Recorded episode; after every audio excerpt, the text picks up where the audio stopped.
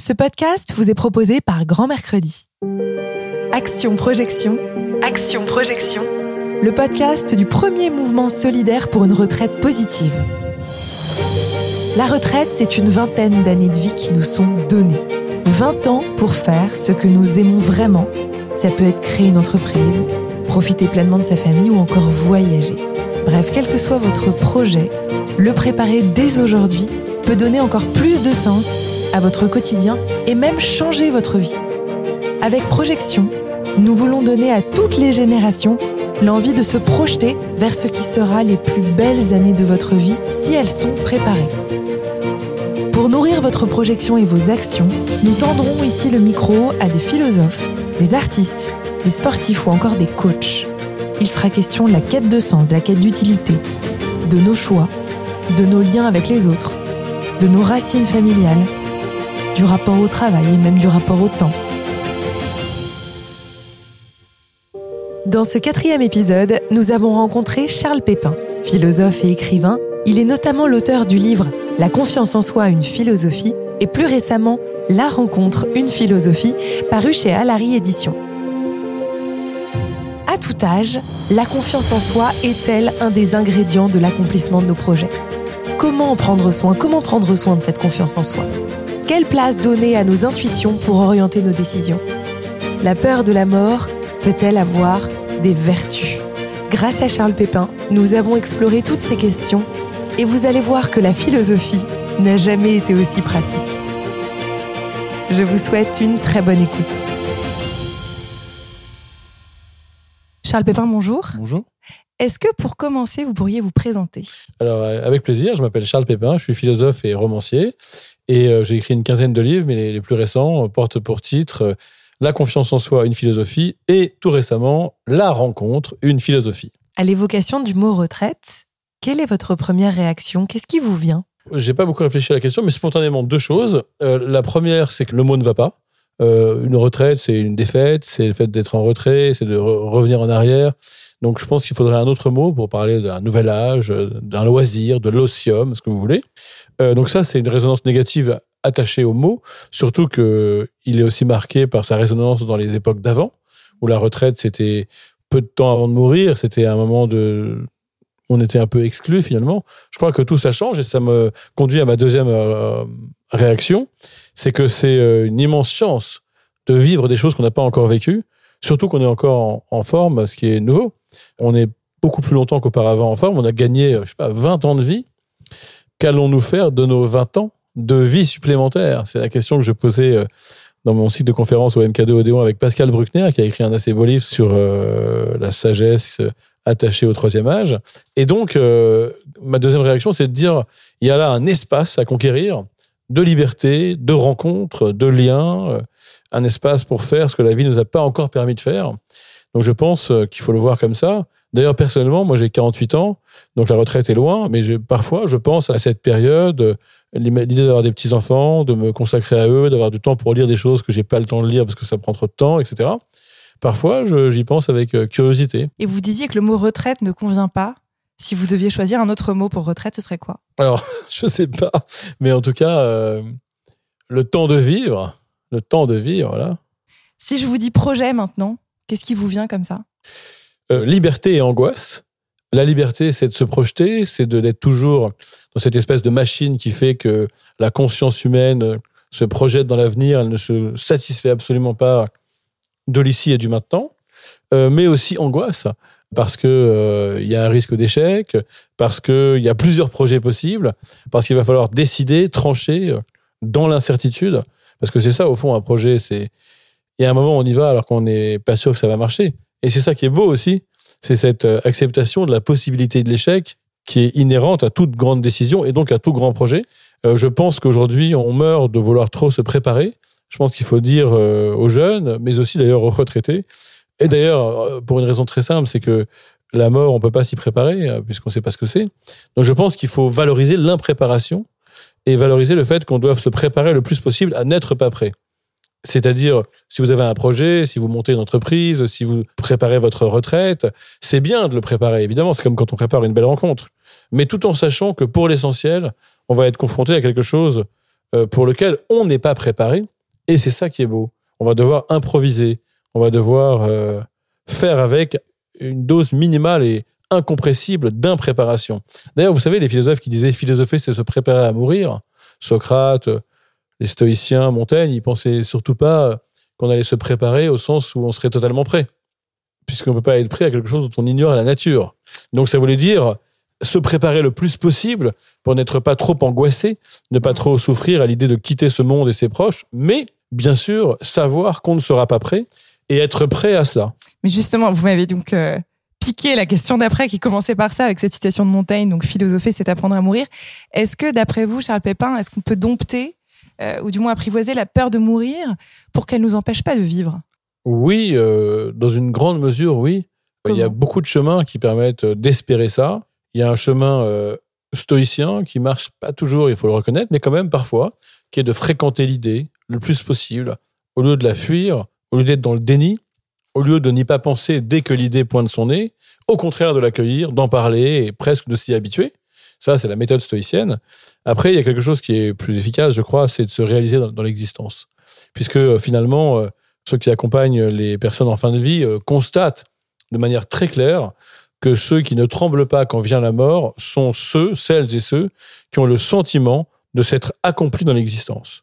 Tandis que ceux qui ont le sentiment d'être passés à côté de leur existence, d'avoir raté les occasions que leur vie leur offrait de devenir eux-mêmes, ceux-là, comprenant qu'il est trop tard, tremblent devant la mort. Donc ça, c'est un bon conseil à donner. Faites ce que vous avez à faire, accomplissez-vous, faites-le d'une manière qui vous ressemble, le plus possible, et vous aurez très probablement cette récompense à la fin de n'avoir pas trop peur de mourir. Il y a aussi une explication à ça qu'on pourrait dire hegelienne, c'est que ce que je fais porte une valeur. Et même si moi, je vais disparaître en tant qu'individu, la valeur, elle, elle est là, elle ne meurt pas. La valeur, en tant que valeur, vise quelque chose d'éternel. Donc ça fait du bien de se réaliser. Euh, on peut, je crois, passer ensuite euh, la main plus facilement. Et vous êtes l'auteur du livre La confiance en soi, une philosophie. Est-ce que prendre soin de sa confiance en soi, c'est vraiment une quête parfois d'une vie? Est-ce qu'on en a besoin pour construire les projets qui nous ressemblent? Vous en parliez il y a quelques minutes. On a évidemment besoin de confiance, mais à la condition euh, de comprendre qu'il ne s'agit pas tellement d'une confiance en soi, en, soi pur, en son ego ou en ses compétences pures, mais d'une confiance à concevoir en un sens élargi, euh, c'est-à-dire relationnel et mystique. Je veux dire, toute confiance est un peu une confiance en soi, c'est vrai, en son expérience, en ses compétences, en son intuition, tout ça très bien, mais il n'y a jamais que ça. C'est aussi une confiance en les autres, ceux avec lesquels je vais développer le projet, ceux à qui je vais le proposer, et aussi une confiance en la vie, quelque chose de beaucoup plus mystérieux, confiance en le monde, en la chance, en la nature, en le cosmos, en ce que vous voulez. Mais c'est très très important. Parce que vous, vous me parlez de projet et de se lancer, mais si vous regardez euh, ceux qui se lancent comme ça dans un projet compliqué, euh, à l'instant de se lancer, et si vous leur demandez en quoi vous, vous avez confiance, d'où vient cette confiance de vous lancer comme ça un peu sans filet, eh bien souvent, on n'arrive pas à répondre. Hmm. On va pas dire oui, j'ai confiance en moi, c'est ridicule. Le monde est complexe, on est nombreux, il y a plein de paramètres, donc la confiance en soi, au sens propre, n'est qu'une dimension. Alors parfois, on a confiance en les autres, c'est vrai, mais très souvent, on n'arrive pas trop à répondre et on sent qu'on a confiance en quelque chose qu'on n'arrive pas bien à nommer. Hmm. Et je crois que la vraie confiance, c'est ça. C'est une confiance tout court. Non pas une confiance en, mais une confiance tout court. Je sais pas trop en quoi j'ai confiance, mais j'ai confiance. J'y vais, quoi. Ouais, mais j'ai confiance. C'est-à-dire, il y a quelque chose qui est là, qui me donne confiance, qui peut être le monde, la terre, l'eau, euh, le soleil. Il n'y a pas que les relations humaines et les compétences, quoi, voilà.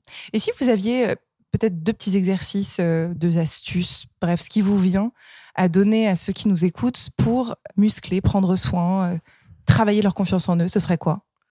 Première petite direction, ce que j'appelle dans mon livre la valse à deux temps. C'est-à-dire, avant de tenter quelque chose de nouveau, avant de tenter quelque chose d'inconnu, rassurez-vous dans ce que vous connaissez déjà, retrouvez vos repères et une sorte de bien-être, de chaleur dans le monde de ce que vous maîtrisez déjà, pour sentir le moment où vous allez aller explorer l'inconnu. Donc ça, c'est un premier conseil. Euh, travailler une alternance entre des moments où on se rassure dans ce qu'on sait et des moments où on ose aller explorer ce qu'on ne sait pas encore. Premier conseil. Et deuxième conseil, quand même, euh, cultiver les bons liens. C'est-à-dire, détournez-vous des gens dont vous voyez bien, il suffit d'être lucide et d'ouvrir les yeux. Vous le voyez qu'ils sont toxiques, qu'ils sont malveillants, qu'ils ne vous félicitent pas, qu'ils ne vous encouragent pas, qu'ils ne vous portent pas vers l'inconnu. Ça se voit, quoi. Et puis ceux qui vous font du bien, qui vous mettent en confiance, ou qui vous font confiance, deux choses différentes. Hein. Vous mettre en confiance, c'est vous rassurer, vous complimenter, vous sécuriser. Vous faire confiance, c'est vous confier une mission, un défi, une responsabilité. Et puis, il y a aussi ceux qui font les deux, qui savent et vous mettre en confiance et vous faire confiance. Eh bien, ces liens-là, chérissez-les, dites-leur merci, voyez-les le plus souvent possible, et la confiance en vous viendra par surcroît d'avoir d'abord été une confiance en eux. Et on en parlait tout à l'heure, juste avant d'enregistrer ce podcast. Je vous disais, est-ce qu'on peut opposer l'intelligence à l'intuition? Vous me disiez non, c'est pas la même chose, mais on peut les distinguer sans les opposer. Voilà, est-ce que vous pouvez nous en dire plus justement et comment l'intuition peut être éventuellement un allié, à la fois pour s'accomplir, pour booster sa confiance en soi, pour bien s'entourer? Bah D'abord, euh, la confiance en soi, c'est pas simplement une compétence, c'est pas simplement la confiance en sa compétence, c'est justement la confiance en son intuition. C'est-à-dire qu'il y a un moment, j'ai assez d'expérience, assez de pratique pour m'écouter, me faire confiance, c'est-à-dire écouter mon intuition. Mais, et c'est la réponse à votre question, cette intuition, c'est quand je m'écoute tout entier. Ma raison, mon corps, mon imagination, ma sensibilité, mon inconscient. Et c'est quand je sais écouter tout cela, c'est-à-dire faire acte de présence à moi-même et au monde, que je suis intuitif. Où l'on voit que c'est pas du tout une intuition intellectuelle. Elle est autant intellectuelle que sensible. Elle est l'acte de présence de tout, mon être, en fait. Alors, en ce sens, elle ne s'oppose pas à la réflexion, mais elle convoque la réflexion, pour une fois, de manière, on va dire, égalitaire avec la sensibilité, l'imagination et toutes les facultés. Mais pour le dire aussi plus simplement, c'est que la réflexion, c'est rationnel, c'est hypothético-déductif, c'est logique, et l'intuition, c'est une présence immédiate et spontanée. Cela dit, euh, les grands intuitifs réfléchissent bien quand même. Donc, faut pas croire, ce serait un énorme cliché, que pour écouter son intuition, il faut arrêter de réfléchir. Voilà, Einstein est un intuitif, si vous voulez. Mais simplement, euh, quand on travaille sa raison, son intelligence, il y a un moment un changement de forme, un changement de rapport à l'intelligence qui nous rend capable d'intuition. Autre chose aussi qu'on peut dire à, à, celles et ceux qui nous écoutent, et que tous les spécialistes de l'intuition ont confirmé, aussi bien par les neurosciences que par la philosophie, c'est que l'intuition, ça se travaille. Et on est toujours euh, capable d'intuition dans un champ où on est très bon, très compétent. Mais il n'y a aucune raison que l'intuition soit bonne dans un champ qu'on n'a pas travaillé et qu'on n'a pas exploré. Donc n'écoutez pas votre intuition. Là où vous n'y connaissez rien, écoutez l'intuition de ceux qui y connaissent et savent tellement ils s'y connaissent. Arrêtez de se référer à leur connaissance rationnelle pour enfin s'écouter. Si vous vous retrouviez là demain devant un ami qui euh, est un petit peu angoissé à l'idée de prendre sa retraite pour tout un tas de raisons, spontanément, qu'est-ce que vous auriez envie de lui dire? Spontanément, deux choses. D'abord, euh, cette angoisse est normale, elle est légitime, parce qu'on se retrouve confronté à une forme de battement, peut-être de vide. Évidemment que c'est angoissant, surtout quand on a passé sa vie à remplir ce vide, à être proactif, à être débordé, à faire des choses. Donc c'est normal et il ne faut pas du tout jeter la pierre à celles et ceux qui ont cette angoisse. Mais ensuite, cette angoisse est aussi euh, le revers de la médaille d'une médaille qui s'appelle la liberté. Parce que pourquoi vous êtes angoissé? Parce qu'avec ce vide, cette disponibilité, vous pouvez faire ceci ou cela. Vous pouvez faire des choses finalement pas intéressantes ou des choses intéressantes. Des choix. Des choses généreuses ou des choses égoïstes. Et c'est ça qui est angoissant. Ce qui est angoissant, en fait, c'est pas de ne rien pouvoir faire. C'est d'avoir trop d'éventails de choix et de décisions entre plusieurs choses qu'on peut faire. C'est ça qui est angoissant. Donc finalement, c'est ce que disait très bien Sartre, commentant Kierkegaard. L'angoisse, c'est la saisie réflexive de la liberté par elle-même. Il faut pas croire que celui ou celle qui arrive à la retraite est angoissé parce qu'il sait pas quoi faire. C'est plutôt parce qu'il hésite entre trop de choses et qu'il a soudain un temps nouveau, une disponibilité nouvelle et que du coup une question se pose, qu'est-ce que je vais en faire? Mais au fond, il y a plein de réponses possibles. Cela aussi est angoissant, mais c'est excitant. Et comment est-ce que vous expliquez que c'est une période de notre vie qu'on prépare pas tellement? Ou qu'en tout cas, on se soucie en général de la retraite à 10 ans de notre retraite grand maximum. C'est déjà pas mal. Hein. C'est déjà pas mal. Mais vous avez raison. Ça ne nous excite pas à cette période en fait. Ben, ça devrait, ça devrait. Euh, il y a une beauté dans chaque âge de la vie, il y a une sagesse associée à chaque âge. Et je pense que ça ne nous empêche pas de foncer et de vivre l'instant présent, mais on peut avoir 40 ans et déjà se dire, et déjà penser à sa retraite. Mais encore une fois, il faut changer le mot. C'est pas penser à une fin de vie, c'est penser à, ce qu'on va pouvoir inventer qu'on ne peut pas inventer dans d'autres époques. Et c'est aussi d'ailleurs se dire que euh, il y a des types de joie, des types de bonheur associés à chaque âge de la vie. Peut-être penser en termes de génération, c'est très intéressant. Regardez par exemple un vieux beau, bon bah voilà, c'est ridicule finalement. C'est bien d'être vieux et beau, mais d'être un vieux beau et de ne pas vouloir vieillir, c'est ridicule. Alors que c'est beau en fait de vieillir si on vieillit euh, avec euh, la conscience et avec le, le, fait de savoir repérer ce qu'il y a de beau dans cet âge-là. D'ailleurs, je crois que c'est un but de vie, hein, être un beau vieux. Vous savez pas un vieux beau. D'ailleurs, c'est marrant. Je pense que la vieillesse est un vrai test. Vous avez les vieux aigris, les vieux méchants, les vieux pleins de ressentiments, les vieux dont on voit bien pour qui ils vont aller voter. Et eh ben ces vieux-là, en fait, euh, l'âge euh, exprime la vérité, quoi.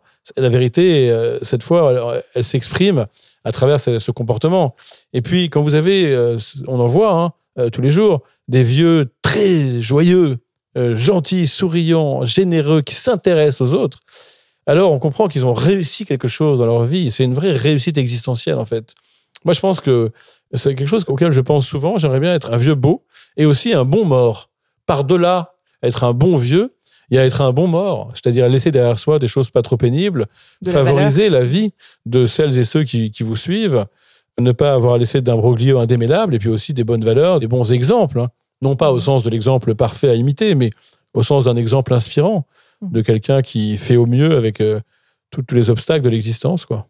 Et pour terminer, si vous deviez adresser un message à votre vous, Charles Pépin, dans 30 ans, 40 ans, qu'est-ce que vous lui diriez? Fais attention aux autres. Euh, tu as essayé euh, toute ta vie de prendre soin de ta psyché, de faire différentes thérapies pour être le moins possible insupportable pour les autres eh bien, essaye de prouver que ça n'a pas servi à rien. Euh, souviens-toi de tout le chemin et souviens-toi qu'il est encore temps de progresser surtout. Ne stagne pas, essaye de ne pas régresser. Et j'aurais envie de dire à ce Charles de 80 ans ou de 75 ans, il est encore temps de progresser. Merci beaucoup. Non, mais c'est moi, merci beaucoup. Merci beaucoup pour votre écoute je vous invite à noter et commenter cet épisode sur votre plateforme d'écoute, quelle qu'elle soit. Ça peut être Apple Podcast, Spotify ou encore Deezer, celle que vous préférez. Cette note, ce commentaire, ça nous permet de toujours mieux répondre à vos envies et à vos besoins. À très bientôt et d'ici là, je vous souhaite une très belle projection.